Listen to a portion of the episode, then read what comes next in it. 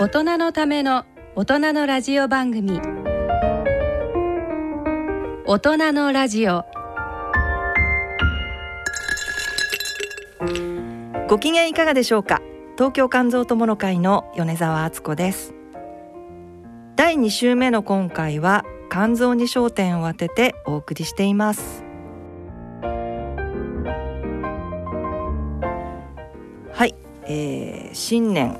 最初の放送ということで皆さん年末年始はいかがお過ごしでしたでしょうか？はいあの新規の感染者が年末に急激に増えたりしてちょっと、えー、不安な毎日を過ごされている方もおられたのかなと思いますけれどもえー、外に出られない方もたくさんいらっしゃったんじゃないですかね。私もあの実家にも帰らずですね毎年恒例の、えー、初詣も行っておりません。どこにも行ってない。今日この頃なんですがすごく寂しい。なんか振り返るとちょっと悲しいですね。家の中のお掃除ばっかりやってました。それでじゃあどれだけ綺麗になったかっていうとあまり結果も出ずですね。あの捨てられないものが やはり山ほどあって。まあバタバタな、え、感じですけれども、えー、気を取り直してですね肝臓についてまた勉強していきたいと思います。では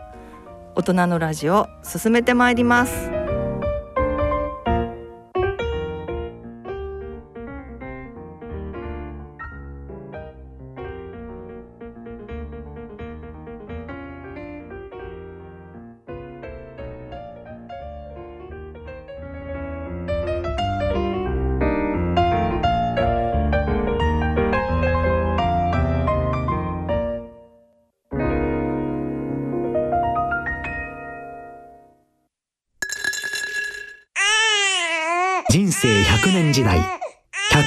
生をどのように生きていますか？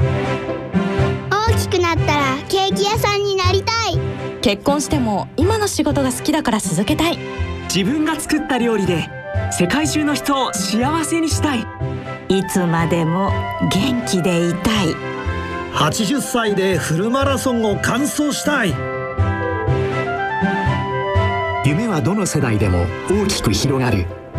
あなたの人生夢無限大でも必要なものは。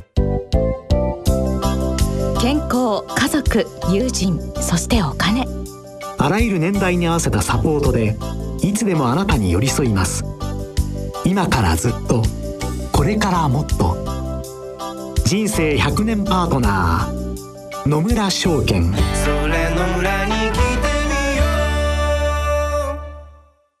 C 型肝炎のない明日へ自分は C 型肝炎だけど肝臓の検査値が安定しているから放っておいても大丈夫。そう思っていませんか？検査値が正常でも肝硬変肝臓がんへ進展する場合があります。今は飲み薬のみで治癒を目指せる時代。まずは専門のお医者さんに診てもらいましょう。C 型肝炎に関するお問い合わせはフリーダイヤル0120-25-1874または C 型肝炎のない明日へで検索。ギリアド。大人のための大人のラジオ。今回は千葉大学消化器内科教授の加藤直也先生をゲストにお迎えしてお送りします。加藤先生2回目のご出演ということになりますがよろしくお願いします。こちらこそよろしくお願いします。はい、えー、今非常にお忙しいと思うんですけれども、えー、前回おいでいただいたのは2017年9月ということでえっ、ー、と三年。ああもう三年ですかね。はい。いやこの場所もはっきり覚えてます。そうですか、えー、はい。でえっ、ー、とその時もまあ肝臓がんのお話をしていただいたんですけれども、はい、あのー、その後のご出演後の反響などはありましたか？ああのやっぱり聞いてくださってる患者さんもいますし。本当ですか。ええ。それから今はあのネット配信みたいになったんで、はいはい、あの後から聞いてくれる方もいらしてですね。そうですか、えー、あのやっぱりそうやって聞きましたって声かけられるとちょっと嬉しいですね。そうですね、はい。ぜひ番組の宣伝をまたあの していただきたいと思います。はい、先生、はい、あのたくさん患者お持ちだと思いますので、はい、はい、えー、まあ三年ちょっと前に、えー、ご出演いただいたんですけれども、えー、改めて加藤先生のプロフィールをここでご紹介させていただきます。東京都のご出身で1986年千葉大学医学部を卒業後、えー、千葉大学第一内科国立がんセンター研究所東京大学医科学研究所准教授等を経て現在千葉大学医学部教授に就任されておられます、えー、ご専門はウイルス肝炎と肝がんの臨床。趣味は食べ歩き旅行サッカー観戦ということです。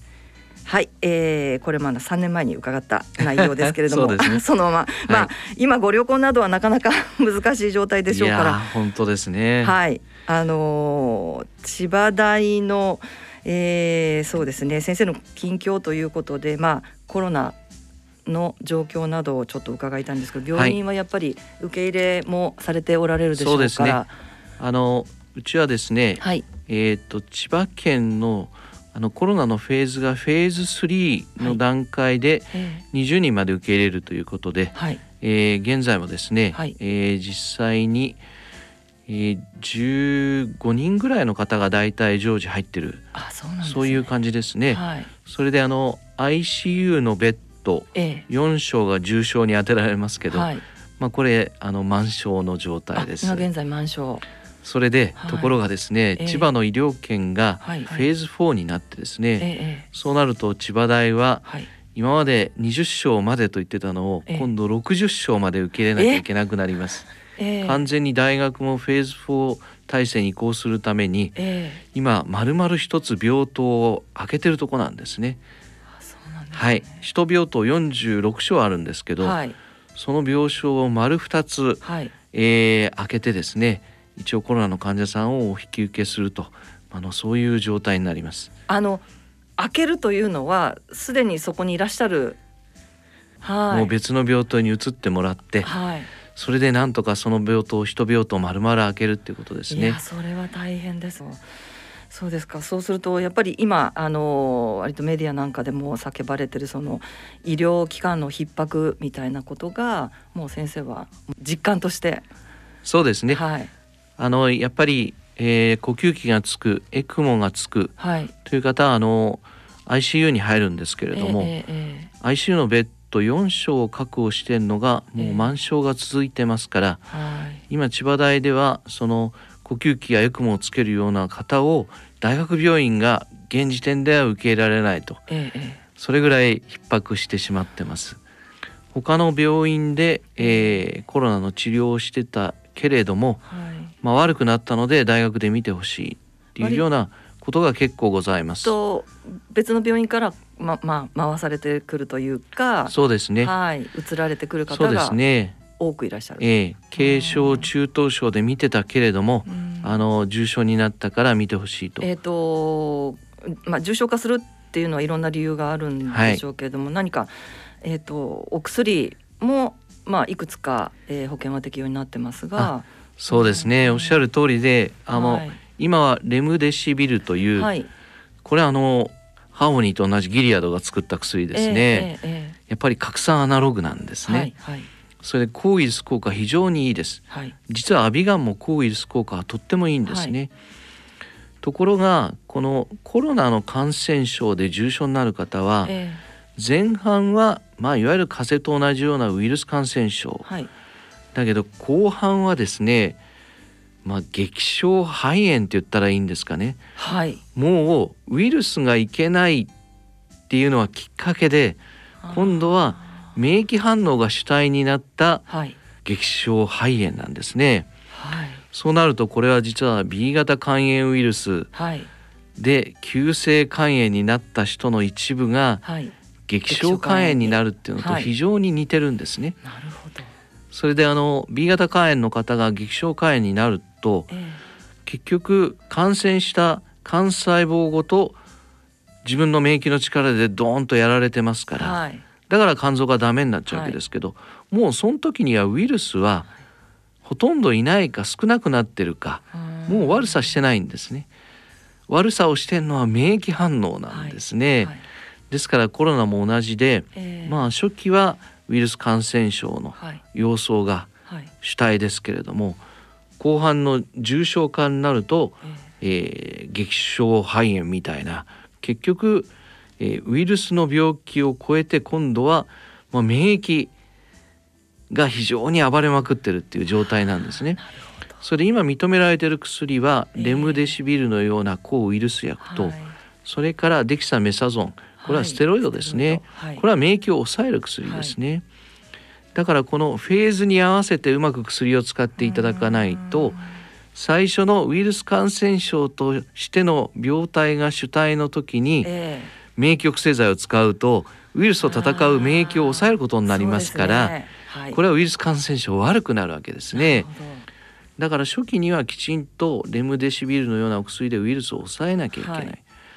ところが重症化して、えー、もう肺が免疫でやられてるような、はい、激症肺炎のような状態では、はい。えー、今度は免疫を抑えなきゃいけないんです。ここでは、えー、デキサメサゾンが活躍するはずなんです。なるほどところが初期にデキサメサゾンを使われてしまうと、かえってウイルスを増やすことになって、えー、その後の重症化を招くんですね。ですから、まあ、によってきちんと B 型のウイルス薬と肝炎をよく知っている先生でしたら、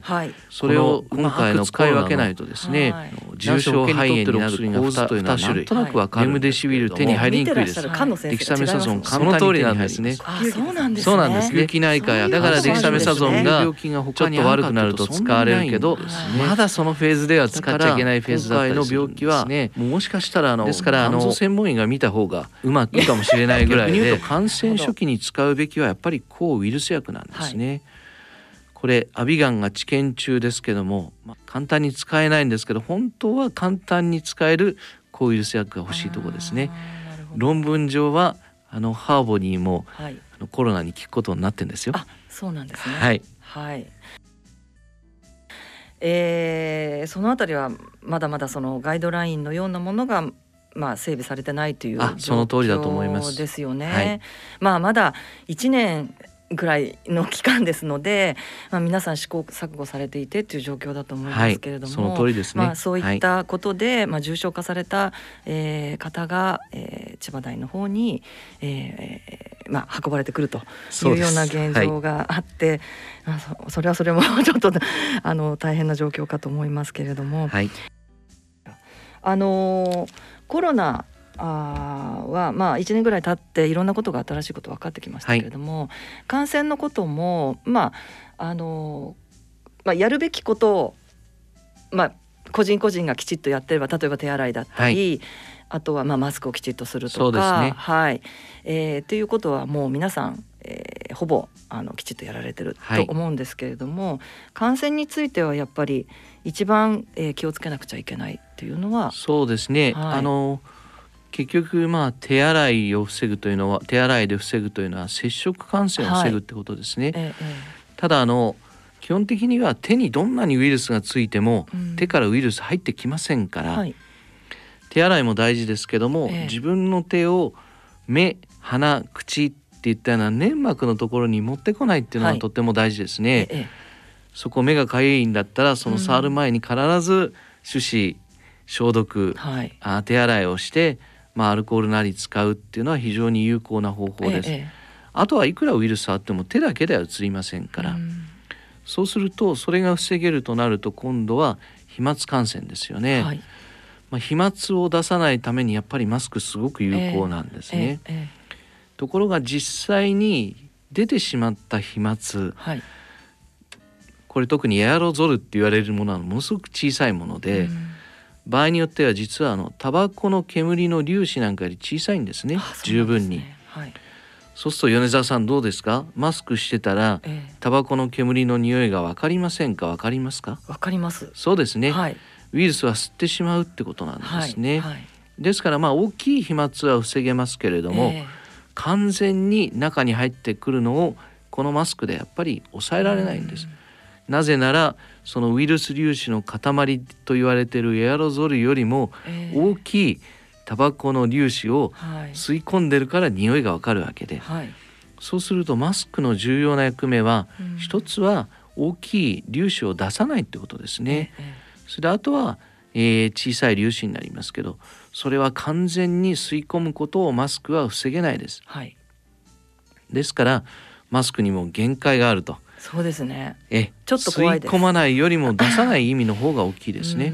そうすると、まあ飛沫を出す場面というのは、はい、普通の呼吸というよりはやっぱりこう唾液とかそういうのを考えるとやっぱり話す時ですよね。えーはい、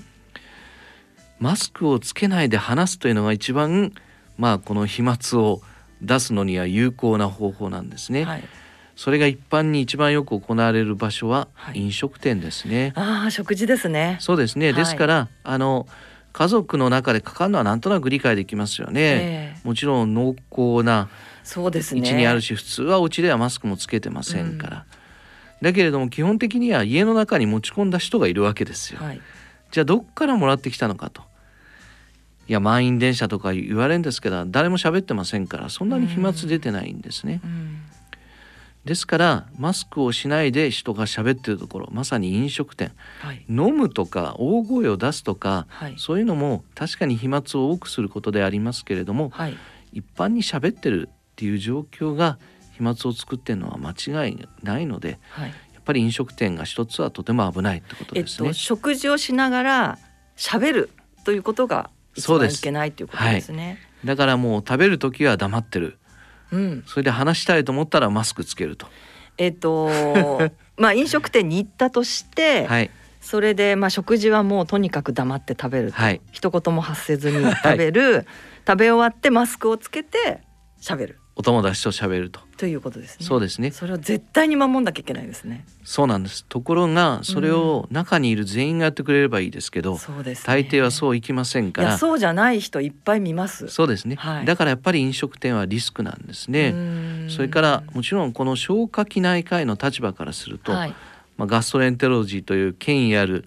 雑誌に、はい、えー、今年になって載りましたけれども。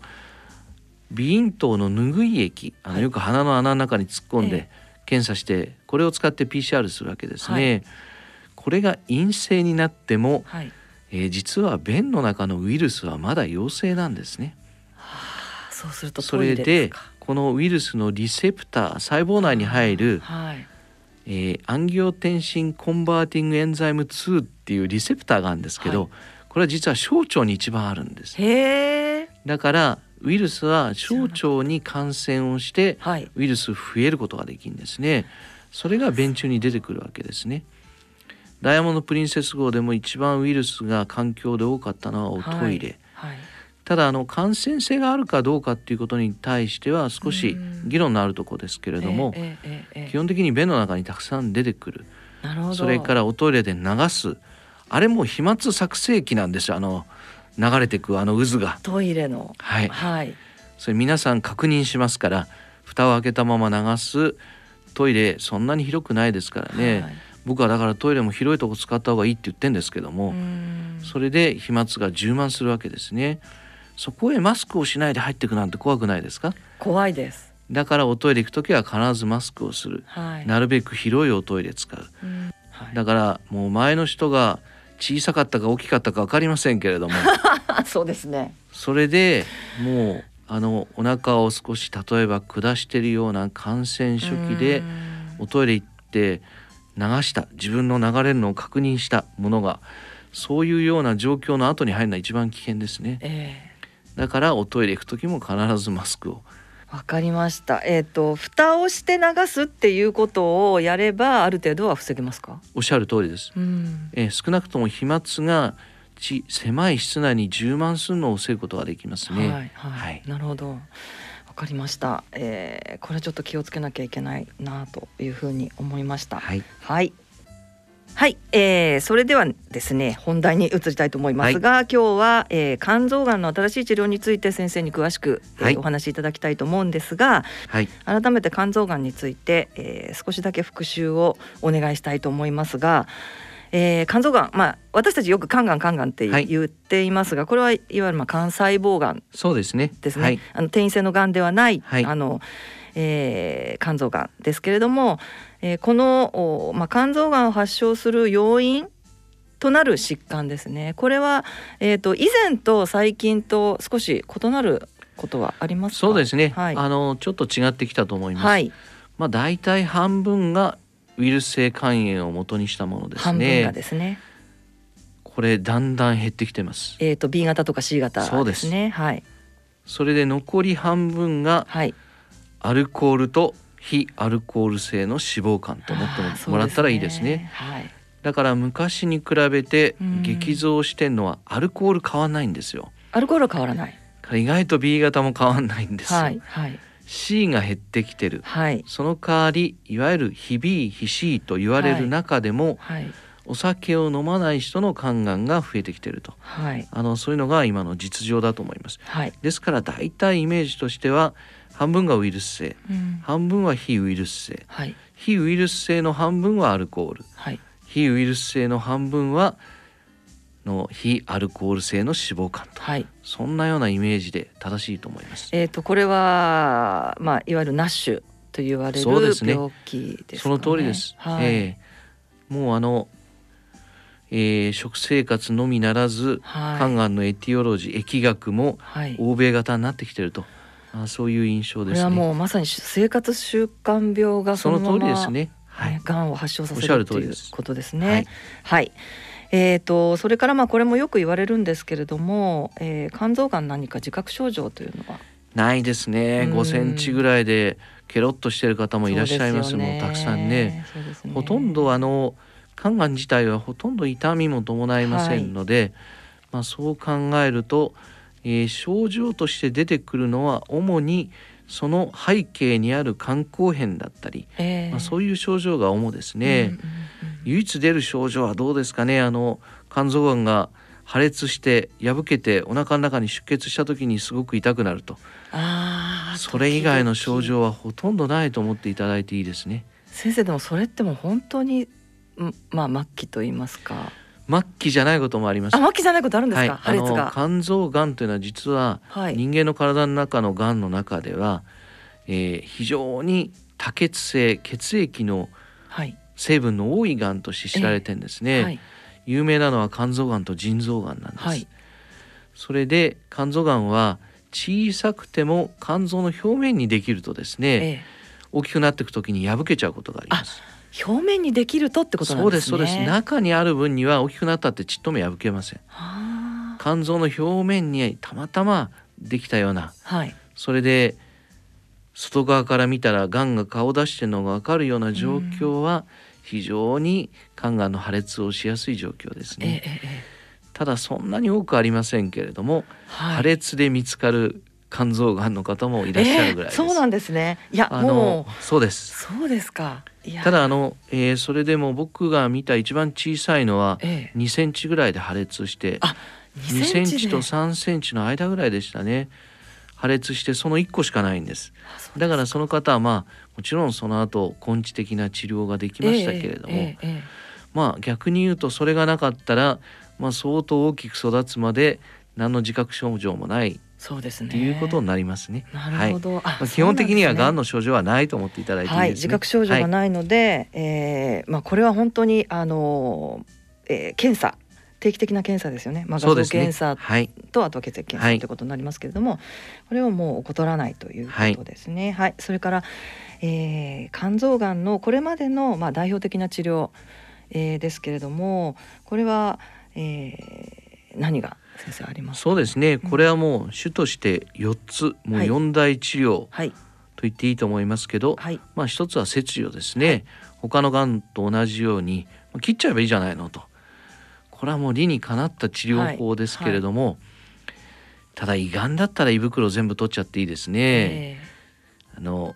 ほとんどのがんはその臓器を大体取れるわけです。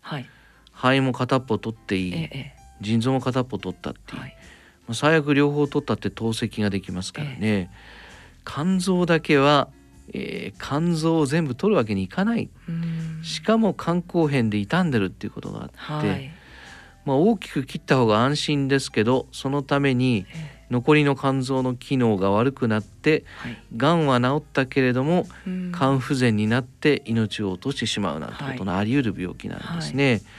ですからあの切除が行われるのは実はたった2割ぐらいですね。はい、初回の治療として切除が選ばれないことの方が多いと。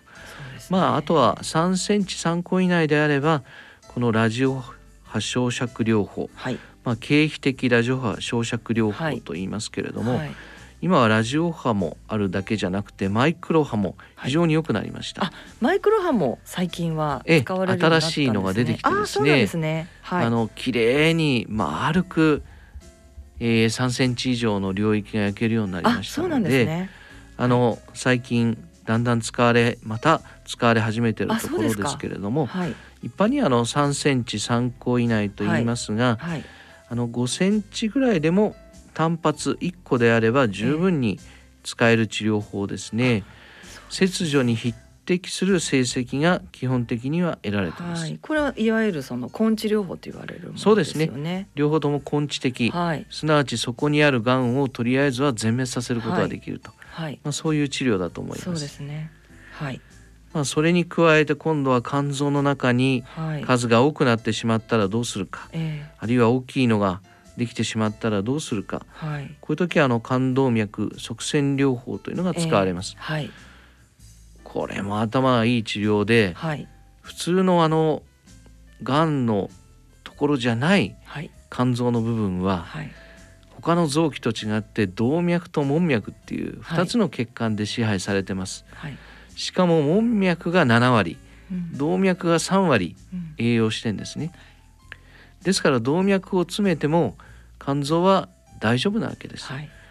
ところががんはほとんど動脈から栄養をもらってんですね、うん、普通は動脈を詰めてしまえば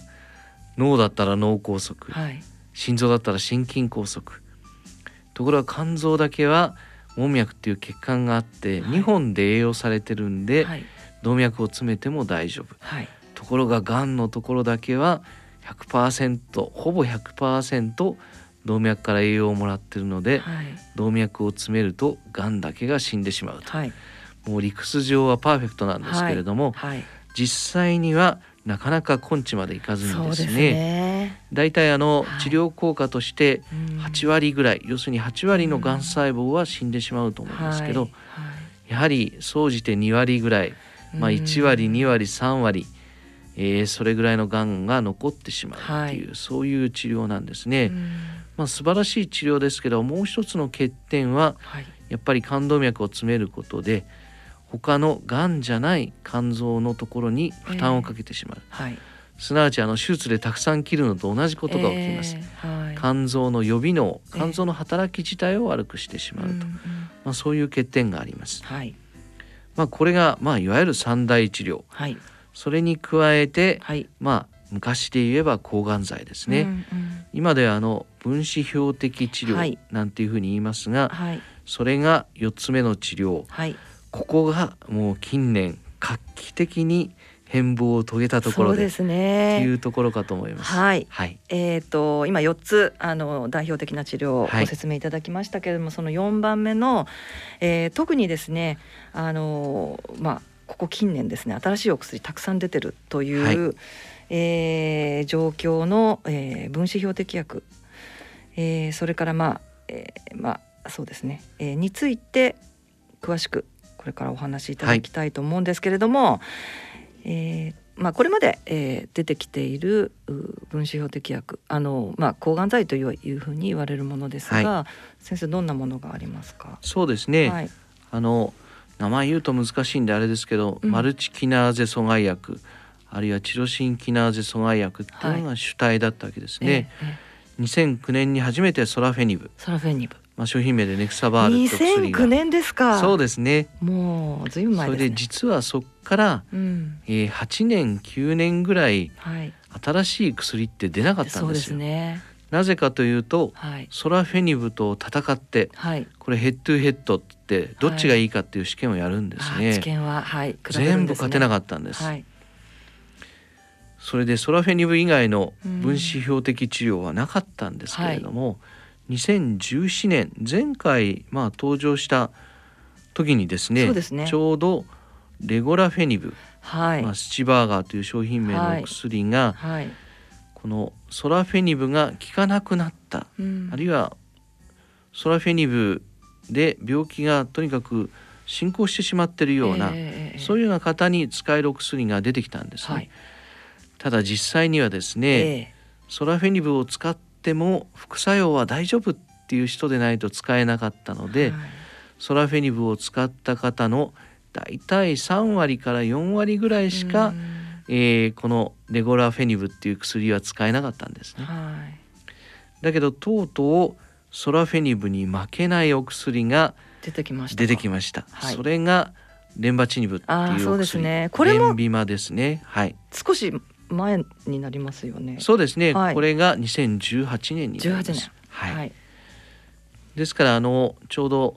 2018年の春ですからもうすぐ3年っていうところですね。そうですね。これは今一番おそらく使われているその通りですね。薬ですか、ね、あの日本で開発されたお薬でもありますし、はい、はい、抗腫瘍効果が確かに強いですね。はい。はい。ただし試験の段階では、はい、そのソラフェニブと戦った時は非劣勢、はい、勝ったわけじゃないんです。負けなかったっていうだけで認められたお薬なんですね。はいえー、まあこれが3剤目、うん、まあここまではすべてチロシンキナーゼ阻害薬っていう、まあこれは主には血管新生を抑えるっていう働きが主ですね、はい、このがんが大きくなるのにはこれは大きいビル作るのと同じで、はい、そこにあのコンクリートミキサー車から、えー、あの大きな車が通れる道作んないと大きなビルも建たないんですけど、はい、同じようにがんが大きくなるのには、まあ、血管が十分血液を、うん、あのがんに流し込める状態にならないといけないので、まず血管が育たないとがんも育たない、はい、そういう血管の新生新しくできるのを抑えるっていう働きが非常に強いお薬ですね。なるほど。それでとうとうその血管新生、はい、起こす因子を VGF と言うんですけど、はい、VGF を受け取って、うん、えー、血管を作るっていうリセプターを阻害する抗体薬、はい、これラムシルマブって言うんですけど、はい、ですから基本的に先ほど言ったチロシンキナーゼ阻害薬と標的は重なってるわけですけれども、はいまあ、チロシンキナーゼ阻害薬はマルチキナーゼ阻害薬いろんなとこを抑えるんですが、ええ、そうじゃなくてピンポイントに血管内皮細胞増殖因子のレセプター、はい、それを抑えるお薬が、はい。4剤目として登場しました。これは全く今までの記事と違うそうですね。抗体薬ですから。出てきたっていうことですね、はい、このラムシルマブはえっ、ー、と2018えーと、ラムシルは認められたのは2019年ですね。2019年ですね。一昨年になりますはい、ラムシルマブが認められたのが、はい、えー、2019年ということなんですが、先生これはちょっとあれですよね、はい、使いづらいというか、そうですね。条件がありますか？はい。AFP が400以上じゃないといけないと。はい。それでそういう方は実は2割か3割、2割か3割ぐらいですね、せいぜい。うん、だけどこれ抗体薬なんで、はい、今までの中心キナーゼ阻害薬と違って、ええ、副作用は非常に少ないんですね。そうなんですね。薬を中止したりする人の少ないお薬ですね。あ、そうですか。患者さんにとって、えー、こう言ってはいけません。楽なお薬なんですね。言い方良くないかもしれないですけども、実際に楽なんです。いやでもこれ一番重要ですよね。そうですね。はい。ですから。あの今までは言ってみれば TKI 時代、チロシンキナーゼ阻害薬時代、はい、ところが初めてチロシンキナーゼ阻害薬じゃない薬が出てきたので、ええ、この辺から、えー、分子標的薬時代と、はい、そういうふうに言われてるわけですね。よりこう患者にとってもあのまあドクターにとっても使い勝手がいいというかあのそうですね。受け入れやすいという一種類の薬から初めて違う薬の、うん。はい、違う種類の薬が加わったと。全て今までのは分子標的薬なんですけど、はい、まあ、分子標的薬の中でもソラフェニブレゴラフェニブレンバチニブはみんなチロシンキナーゼ阻害薬っていうくくりだったんですね。はいええ、ところが全く新しい抗体、はい、抗体薬であるラムシルマブが出てきたんで、えー、まあ全ての薬は分子標的。標的に対して働くお薬ですから、はい、まあ分子標的薬時代というふうにここから言われるようになりました。そういうことですね。はい、本格的な分子を訳というか。そうですね。まあ、まあ、患者にとってはやっぱり一番気になるのがその副作用なので、ねはい、はい、なかなかその、えー、辛い思いをしながらあの継続していくことが難しい場合が多かったのが、はい、少し、えー、楽になったっていうこともあるんですね。おっしゃる通りはい。ただやっぱりさっきもちょっと言いましたけど、その AFP というあのまあこれは血液検査で、えー、測れるまあ主要マーカーですね。ごめんなさい。マーカーですね。はい、主要マーカーですよね。はい、でそれが400以上ないとっていうことになります。まあ400以上ないと使えないっていうとなんかあのあまり言い方よくないですけど、実際には400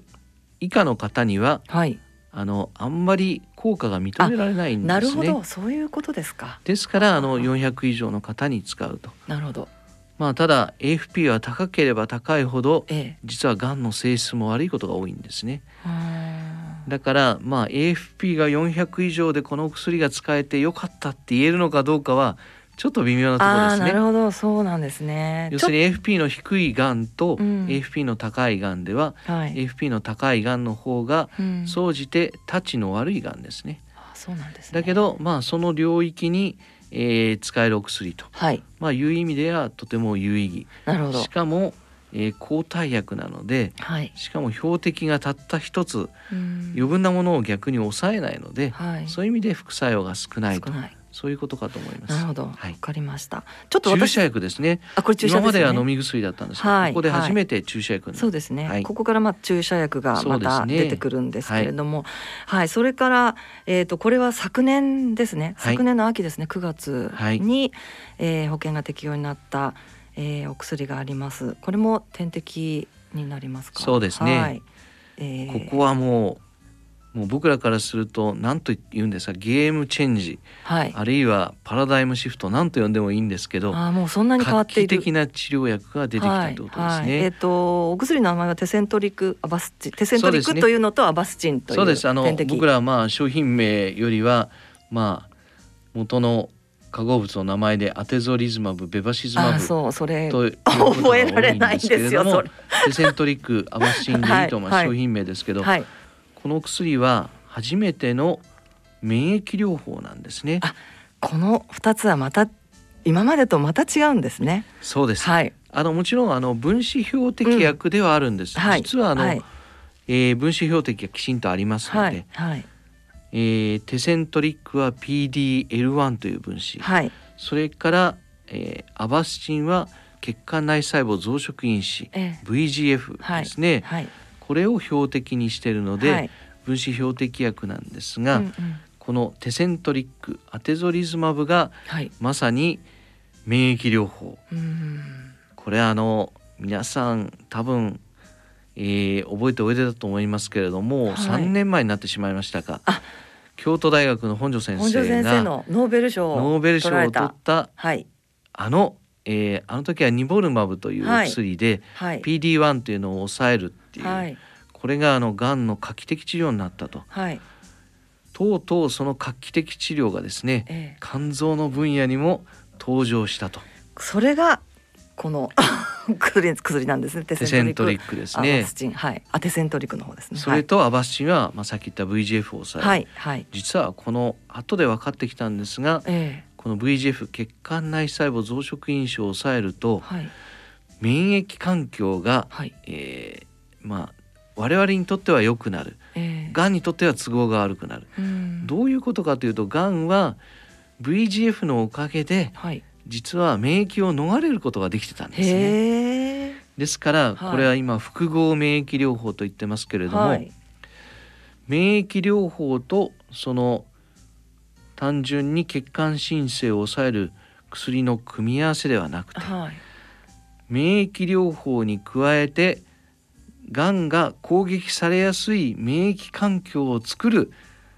ことのできるお薬との組み合わせと。あなるほど。いやもう画期的、ね、画期的ですよね、はい、これはまああの保険が適用の、まあ、昨年の秋に保険が適用になったばかりなので、はい。はい、なかなかまだあの臨床であの使われてるっていう私はそういう話は聞いてないんですけれどもそうですね。あのうちではあの今までに25例ぐらいあそんなに。使ってるんですけど、ええ、どんな感じですか、えーと、当初日本で1番って言われてましたけど今2番か3番みたいですけども、はい、あの あのたくさん使ってます。はい、あの基本的にはですねこれあの今までの薬先ほど来あの挙げた薬は、はい、最初に使う薬は全て既存の第一選択薬であるソラフェニブ。これと戦ってきたわけですね、はい、ほとんどボロ負けだったわけです、はい、唯一負けなかった。勝てなかったけど負けなかったのがレンバチニブ。ところがこのテセントリック・アバッシンは、ソラフェニブに圧勝してしまいました。圧勝なんですね。はい。それで、うん、まああの単純にその今の治験の成績だけをお話しするのがまあ適切かどうか分かりませんけれども、えー、ソラフェニブを使った方の平均で、まあ、中央値生きてた、まあ、使い始めてから亡くなるまでの平均的な期間が約13ヶ月だったんですね。はい、それまではですね。そうです、はい、ところが、はい、このテセントリックアバスチンを使ってですね、えー、実に、えー、現時点でですね、はい、えー、まだ真ん中まで行ってないんですね。あ。17ヶ月も経ってるのに6割の方が生きておられるのでそうなんです、ね、まだ平均あの中央値が出てない。ですからもうこれで干渉なわけですね。はい、それで私があの干渉というのには、ええ、あのいくつか理由があります。はい、実はまあがんはあの長生きできるっていうことだけがもちろん重要なわけではありません。はい、さっき言ったいろんな要素ががんの治療にはあるわけですね。ええ、だからあの長生きできるっていうのは非常にいいことですけども、え、それから無再発生存期間といってですね、はい、えー、基本的には、えー、がんが悪くならずに生きてる期間これもソラフェニブに圧勝してるんです。ああそうなん、ね、それから走行率と言いますけど、はい、がんが消えちゃうか3割以上小さくなる、はい、これを走行と言うんですけど、はい、これもソラフェニブに圧勝しちゃってるんですね。それからいろんな副作用がやっぱり出ます。お薬ですから、えー、そね、そのいろんな副作用の中でも特に重篤な副作用、はい、僕らはグレード1234って分けて、はい、まあ、5というのはもう死亡なんですけど、はい、まあ3以上を重篤な副作用っていうんですけど、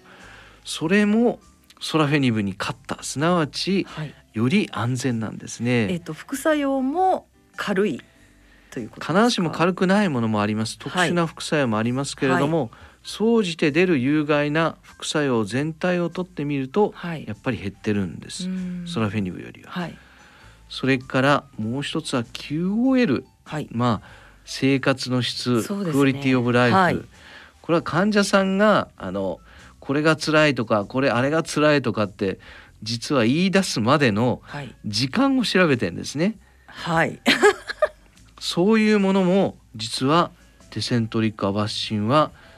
の時間がかかる痛いとか、うん、だるいとか、はい、ご飯が食べられないとか、えー、そういうふうに患者さんが言い出すまでの期間を伸ばしてんですね。はい、ですからもう下痢でも何でもそう要するに患者さんが下痢が辛い、はい、えー、ご飯が食べられないのは辛い。疲労が辛い、はい、えー、痛みが辛い、はい、そういうことを言い出すまでの期間も全部テセントリックアバッシンの方が長いんですね。えっと、先生それは副作用ということではないんですか？えっ、とこれは症状悪化までの期間っていうふうに定義してるんですね。がんによるものなんです、ね、そうですね。なるほど。それから時にはそれは薬の副作用も入ってますもちろん。なるほど。だけど患者さんもこれはもう辛いって、はい、はい、そういうことを言い出すまでの期間も、うんテセントリカバッシンのが長い長いしかもこの顔免疫療法のやっぱり期待されたところは、はい、やっぱり全員が全員に効くわけじゃないんですけど、ええ、まあ、多眼種肺がんや、はい、まあ、メラノーマ、はい、あのほくろのがんですね、こういう経験からすごく長生きする人が出てくる治療なんですね。今までは聞いててもやっぱりあの亡くなってしまう方が多いんですけれども、このロングテール尻尾が長いって言いますけど、亡くならないでずっとこう必ずしもがんが効いてるわけでないのに、ええ、がんが制御されてて、はい、長生きできる方が増えてきてると、はい、まあ、まさにですねあのがんも急性疾患じゃなくて慢性疾患というような状況にうまくすれば持っていくことのできるお薬です。今まだあの、まあ、使われてそんなにあの年月が経っていないので、はい、経過観察中っていうような状況なんですかね先生そうですね。あのもちろんですね、はい、実際にはこれ3週間に一遍点滴注射するんですね。3週間に1回点滴を2つ、そうですそうです。はい。まああの一つテセントリックが六十数万円、はい、アバスチンが二十数万円と、はい、まあ約1回90万円の治療なんですけど、はい、まあやります。次あの3週後ですね、その次あの6週後ですね、そのあたりで評価 CT、要するに腫瘍がどうなってるかっていうのを確認するわけですね。えーえー、確かに、えー、聞いてる人もいるんですけど、やっぱり2割の人はそれでも1回目に見た時病気が進行しちゃってんですね。だから必ずしも全員に効くという全ての薬そうですけど、はい、そういうわけではありませんけれども、うん、まあ総じて、えー、副作用が少ない、はい、あるいは QOL のいい状態で、えー、えー、比較的、はい。比較的というかソラフェニブよりは長生きできるお薬と、はい、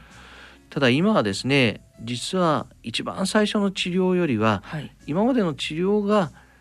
えー、できなくなって使われてる、まあ、二次治療とか三次治療とそ,、っちに使われてることが多いので、はい、治験の状況とはまだだいぶ異なってるんで必ずしもあの全ての状況が分かるわけではありませんが、ええ、基本的には、まあ、僕があの野球の監督で言えばですね、えこはもう先発ピッチャーなわけですね。はい、とにかく最初に投げさせるのはこいつと、はい、いうふうにもう時代が変わっちゃったわけです。今まではソラフェニブにしようか、えー、レンバチニブにしようか、はい、患者さんの状態で使い分けたりしていました。えーえー、だけれどももうソラフェニブに勝ってしまった以上、はい、もうこの薬はもう先発確定っていう、まあ、特別な事情 B 型肝炎がコントロールされてないとか。あるいはこれは免疫を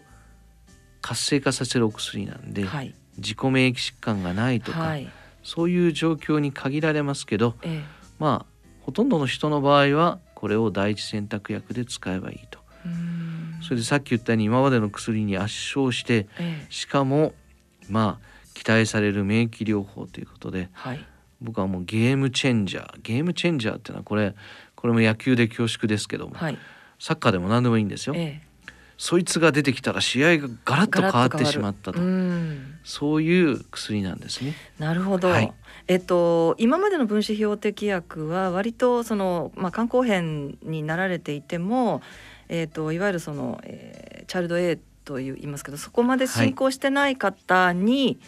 えー、服用させるというようなことだったと思うんですけれども、はい。はい、えー、このお薬もこの点滴のお薬もそのような状態の方が対象。残念ながら基本的には肝予備能と言いますけど、うん、肝機能が良くないと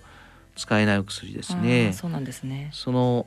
それはですね、はい、どうしてもそのさっき言ったあの血管新生を阻害する VGF を阻害するようなお薬というのは、はい。はい、えー、血圧が上がるだけじゃなくて、まあ、腹水が出たり、出血をしやすかったりっていう副作用がまあどうしても薬の性質上つきまといます、はい、ですからそういう点でやっぱりまあ静脈瘤で出血したことがあるとか、えー、そういう人にやっぱり使いにくいわけですね。そうなんです、ね、ですからやっぱり比較的肝予備能のいい方、えー、ただもちろんあのチャイルドピューで言えば ABC の A なんですけれども、まあ、B でも A に近い方の方とかはこれからだんだんいろんな施設で使われてって、まあ、その成績が出てくればですね、はい、おそらくまあその B だから使えないということはなくて、うん、B でも比較的 A に近い方の方は使えるっていうふうになってくると思いますけれども、えーね、だけどもやはり肝予備能のいい方というのが原則ですね。ええ、基本的にはそういう、はい、まあ、肝硬変がそこまで、えー、進んでない方そうですねということですね。はいわ、かりました。えっ、ー、と非常に希望の持てるお話ですけれども、まあこれから、えー、皆さんもまあ臨床で、えー、使えるようになってくるというふうに思いますし。あのこの薬に対してはですねやっぱり質問もすごくあの相談も、ね、はい、はい、多く出てきていて、はい、ただやっぱりあのまだ使ってる方は私たちはあの知らないもんですから、はい、どんな状況かなと思ってちょっと興味深くお話を伺いました。はい。それから、えー、あれ先生もう一つ新しく出てますよね。はい。最近。あのカボサンチニブという薬が、はい、昨年の12月に承認をされました。ね。はい、えー、この薬は、えー、どちらかというとどちらかというとではなくて今までのチロシンキナーゼ阻害薬の新しいやつなんですね。なるほど。そっちのお薬ですね。そうですね。はい、はい、それで基本的には、えー、セカンドライン以降、はい、2番目以降の薬として使うお薬です。なるほどなるほど。ただ実はそういうお薬はレゴラフェニブは、はい、えー、制約があってソラフェニブが大丈夫だった方、はい、っていう条件付きなんですね。はい、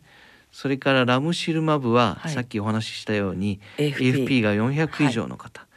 ただこのカブサンチニブは、はい、えー、どなたにでも使うことができます。そうなんですね。ですからそういう点では、はい、まあ少し使いやすくなったお薬なのかもしれません。はい、ただこれ難しいんですけど、はい、どの治療が一番いいかというのはまだ分かってないんです、ね、そうですね。特にあのさっき言ったようにゲームチェンジが起きてしまったわけです。えー、テセントリックアバスチンが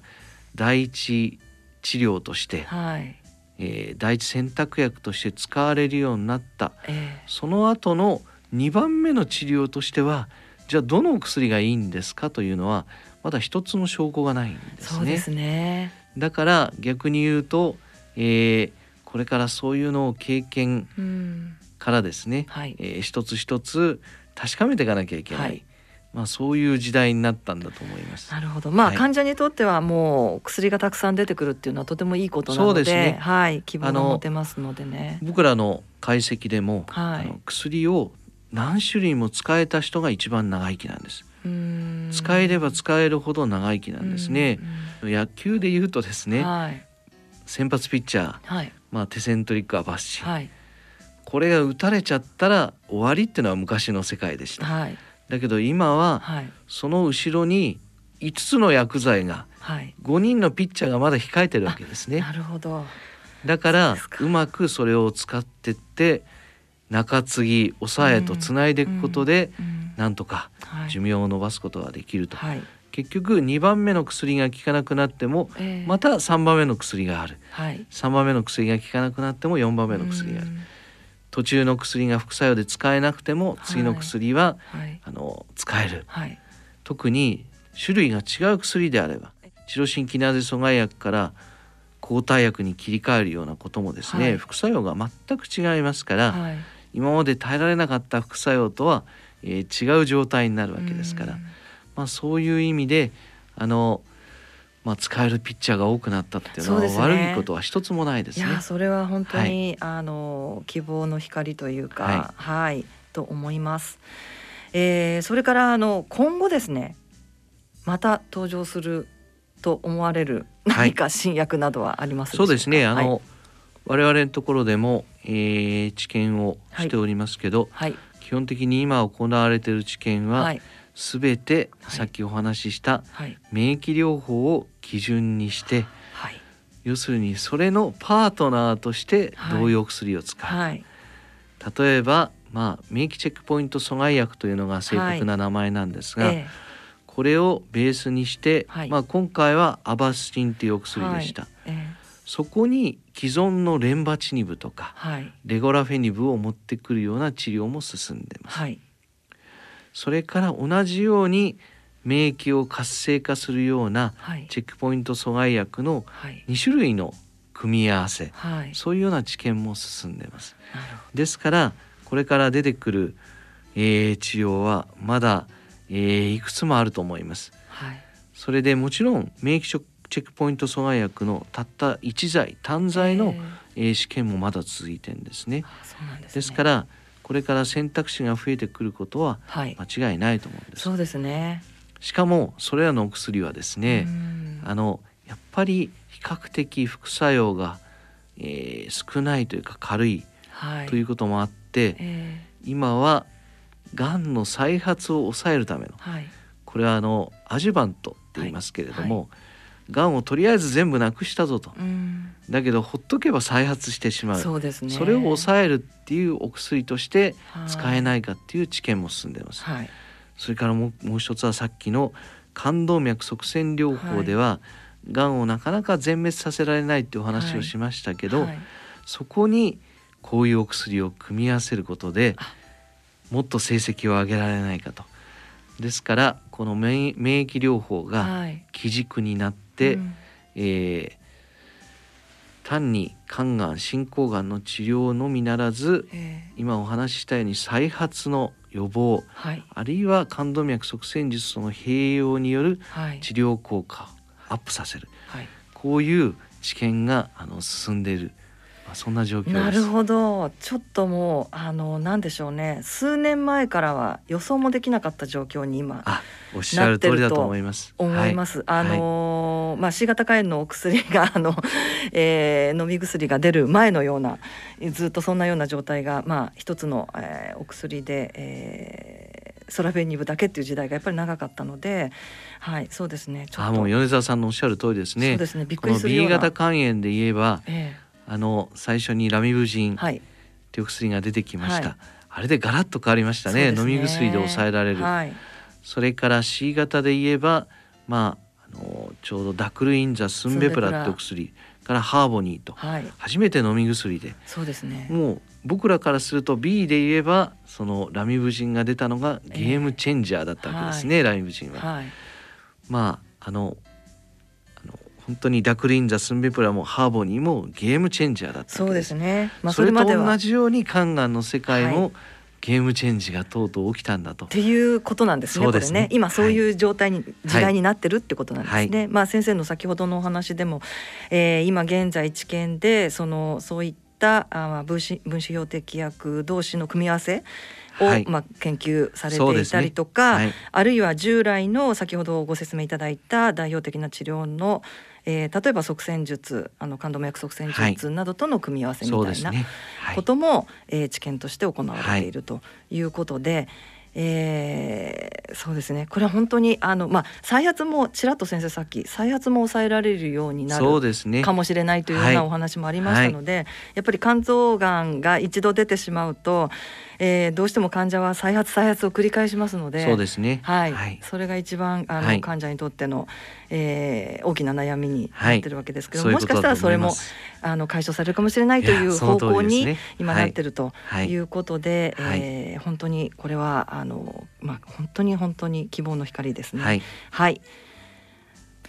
新しい治療についてラジオ放送ではここまでとなります。さらに詳しい解説につきましてはポッドキャスト Spotify でお聞きください。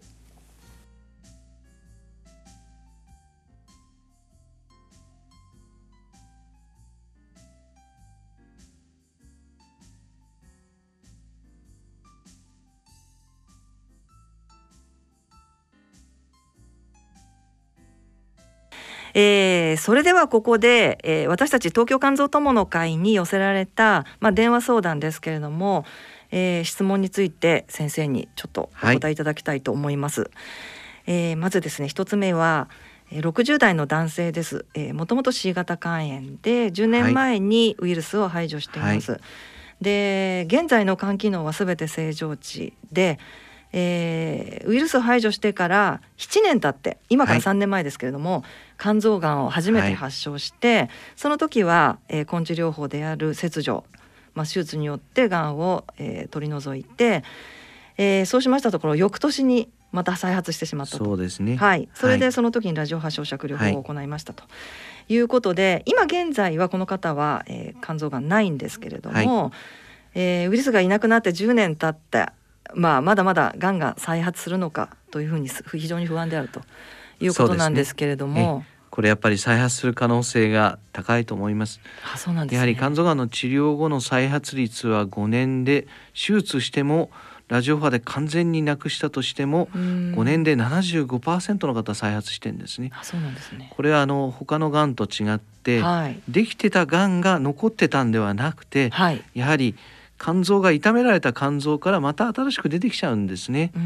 それで出てきやすい人っていうのの特徴が分かってます。特に C 型でウイルスが消えた後も出やすい人、はい。はい、男性なんですやっぱり。はい、それからもちろん肝硬変の人です、はい、それから年齢のいった方。やっぱりご高齢になればなるほど自然にがんもできやすくなるわけですからね、はい、それからあとは太った方。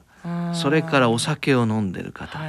まあ糖尿病の方なんかもそうなんですが、えー、えー、結局あの残念ながら一回傷んで傷ついてしまった肝臓ですから、はい、ウイルスがなくなったとしてもこのがんができる墓地は完全になくなってるわけじゃないんですね。はい、だから出てくる可能性はありますけれども、えー、肝臓の働きが良くなってますから、ね、出てきても大胆な治療がさっき言いましたけど肝予備の肝機能が良くないといろんな治療できないんですね。はいそういう面でいろんな治療ができますから、はい、あの再発してもそれをきちんと治すということを繰り返していけば、えー、長生きできる人が多いですから。もちろんだんだんと再発を起こしにくくなってる可能性も高いです。はい、これはウイルスが消えてますから。そうですね、ということであのぜひあの再発するのが当たり前と思っていただいた方がいいですけれども まあ、あの次に なった時にはですね、うん、さっき言ったようにこの免疫療法を再発予防薬として使うこともできますから、はい、そういう知見が進んでますからかりまそういうのに参加していただくのも手だと思います。あそうですね、はい、はい、それから、えー、2人目ですが、はい、70代の今度女性ですね、はい、ナッシュの方、はい、えーと、この方も肝がんを繰り返していて、はい、えーと、現在は冠動脈側栓療法を行っていると。いうことであそうこういう方多いんですけれど、はい、免疫療法がえー、がん治療に認められたと聞きましたと。ね、テセントリカバッシンです。はい、さっき先生があの、はい、ちょっとおっしゃってい。ただいた、はい、えー、治療ですけれども、これあのちょっとやっぱり勘違いされてる方がとても多くてですね、ね。はい、高額なんだけども自由診療で行っているいわゆるその免疫療法、はい、これはどうでしょうか？という質問なんですが。えっ、ー、とこれあのもう証拠のないエビデンスのない、はい、えー、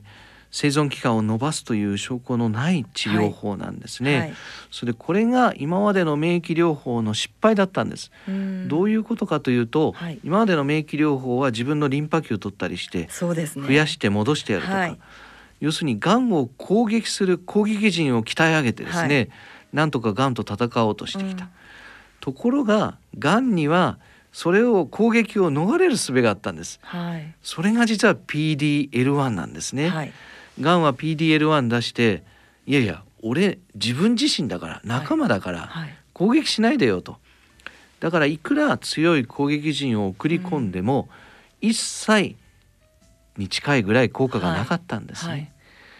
ですからこの現在自由診療で行われている免疫療法は残念ながらとてもお勧めできるようなものではありません、はい、なぜなら旧来型の効果のほぼ認められてない攻撃陣を強くする治療法だからです、はい、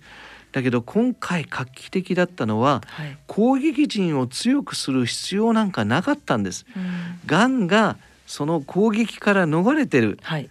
そいつだけ抑えてやれば勝手に免疫は攻撃始めてくれたっていう、はい、そういう治療法なんですね。なるほど。だから全然、ね、今までの治療法の、うん、まあ、攻撃を強くするんじゃなくてがんが免疫を逃れてた仕組みを叩いてやることで、初めて画期的な治療効果が得られましたので、うん、ぜひ保険で行われる免疫療法であるテセントリックアバッシン、まあ、これを使っていただく方がいいと思います。そうですね。はい、はい。わかりました。はい。ありがとうございました、はい。はい、えー、それではここで音楽をお聴きいただきましょう。先生からのリクエストでクイーンのボヘミアン・ラプソディ。なおオンデマンドやポッドキャストの音声配信でお聞きの方は著作権の関係で音楽をお聴きいただけませんのであらかじめご了承ください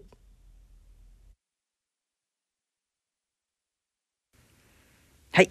先生クイーンのボヘミアン・ラプソディです。実は私この曲はですね、はい。2年くらい前にここでかけてもらったりなんかしてるんですがそうなんです。あの映画があったのでそうですね。はいそれでですね、はい、はい、それをきっかけに、はい、はい、何か思い出がありますか？いやいやもう本当にあの中学生の頃出てきてあのクイーンのロックは、はい、いやとっても新鮮でしたね。そうですね。かっこよかったはい、かっこよかったですね。はい、それでなんかこうその時のこう今までのロック、もちろんあの、ビートルズも聴いてました、えー、カーペンターズも聴いてました。えーまあ、ディープパープルレッド・ゼッペリン、はいはい、ピンク・フロイド何でも聞いてたんですけど、ねはい、このクイーンが出てきた時のですね、えー、あの新鮮な、こう斬新な感じ、しかも、まあ、このフレディ・マーキュリーがですね、エイズで亡くなってしまう、そういう中あの映画がそうですねあれでもうすっかりまた自分の中元に戻ってですね、はい、すっかりまたクイーンの曲聴くようになって、うん、やっぱその中でも「ボヘミアン・ラプソディは」はい、いや素晴らしい曲ですね。代表曲です。はい、はい、はいえー、それでは最後に番組をお聞きの皆様に加藤先生からメッセージをお願いいたします。ありがとうございます。えー、肝がんの治療はさっきお話したようにゲームチェンジが起きました、うん、えー、B 型肝炎の飲み薬での制御。核酸アナログラミブジンですね。この登場画期的でした。C 型肝炎の、えー、ダクリンザスンベプラハーボに飲み薬で治る。画期的でした。とうとう肝がんにもそのゲームチェンジが起きたと思ってください。まさに免疫療法が入ってきたことでこれから肝がんの治療はより副作用が少なくより長く生きられる、まあ、そういう時代に入ってきたかと思います。ですからこれは今までと違って、えー、とにかく我々も非常に期待をしているところです。ところがですねこれあの核酸アナログもラミブジンも使ってると耐性ウイルスが出るあるいはダクルインザスンベプラハーモニーでも失敗する方もやっぱりいる。同じように今の治療はですね全員に効くという治療にはなかなかなってません。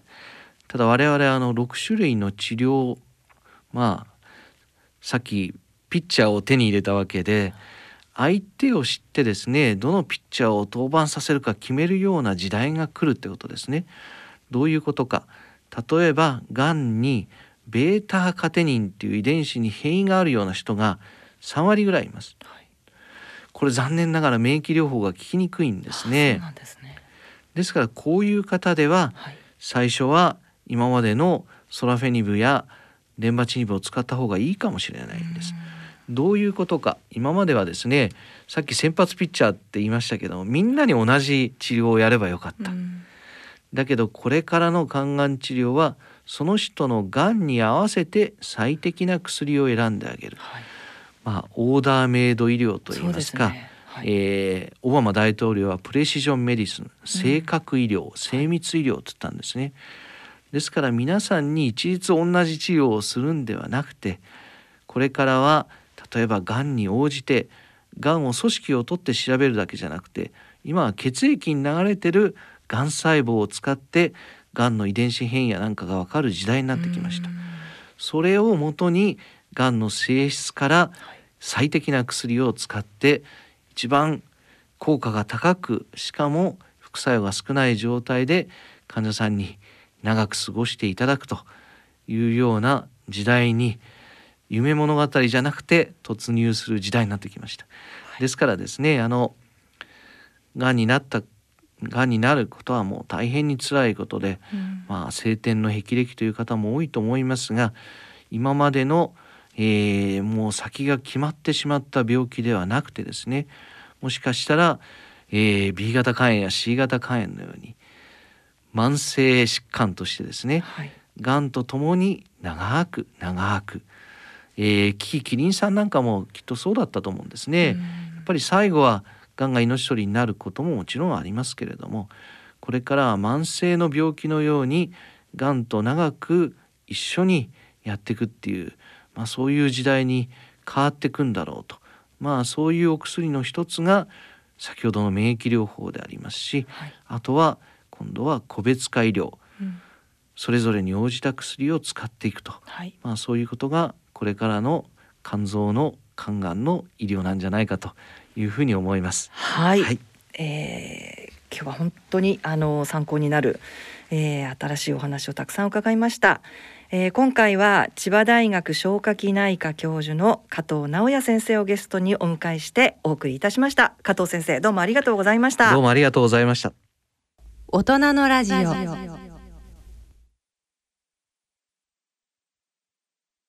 C 型肝炎のない明日へ自分は C 型肝炎だけど肝臓の検査値が安定しているから放っておいても大丈夫。そう思っていませんか？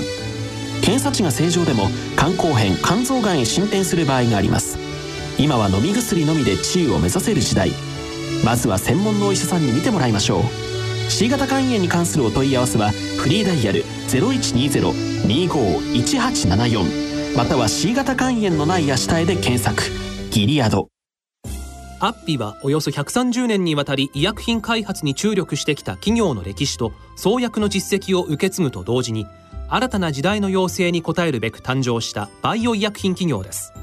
これからも様々な疾患を抱えておられる方々の生活の質の向上に貢献すべく邁進いたします。患者さんの笑顔に貢献するを目指す。私たちの大いなる可能性にご期待いただくとともに一層のご指導を賜りますようお願い申し上げます。大人のための大人のラジオ。今回の大人のラジオはいかがでしたでしょうか、えー、加藤直也先生2回目の登場でしたけれども、えー、相変わらずですね説明がお上手でとても分かりやすかったと思います、えー、肝臓がんの方も、えー、希望の見える話をしていただけたのでちょっとあの心が明るくなったんじゃないかなと思います、えー、コロナですけれども緊急事態宣言がえー、発出されました。で1回目の時もそうだったんですけれどもあの私たちはですね、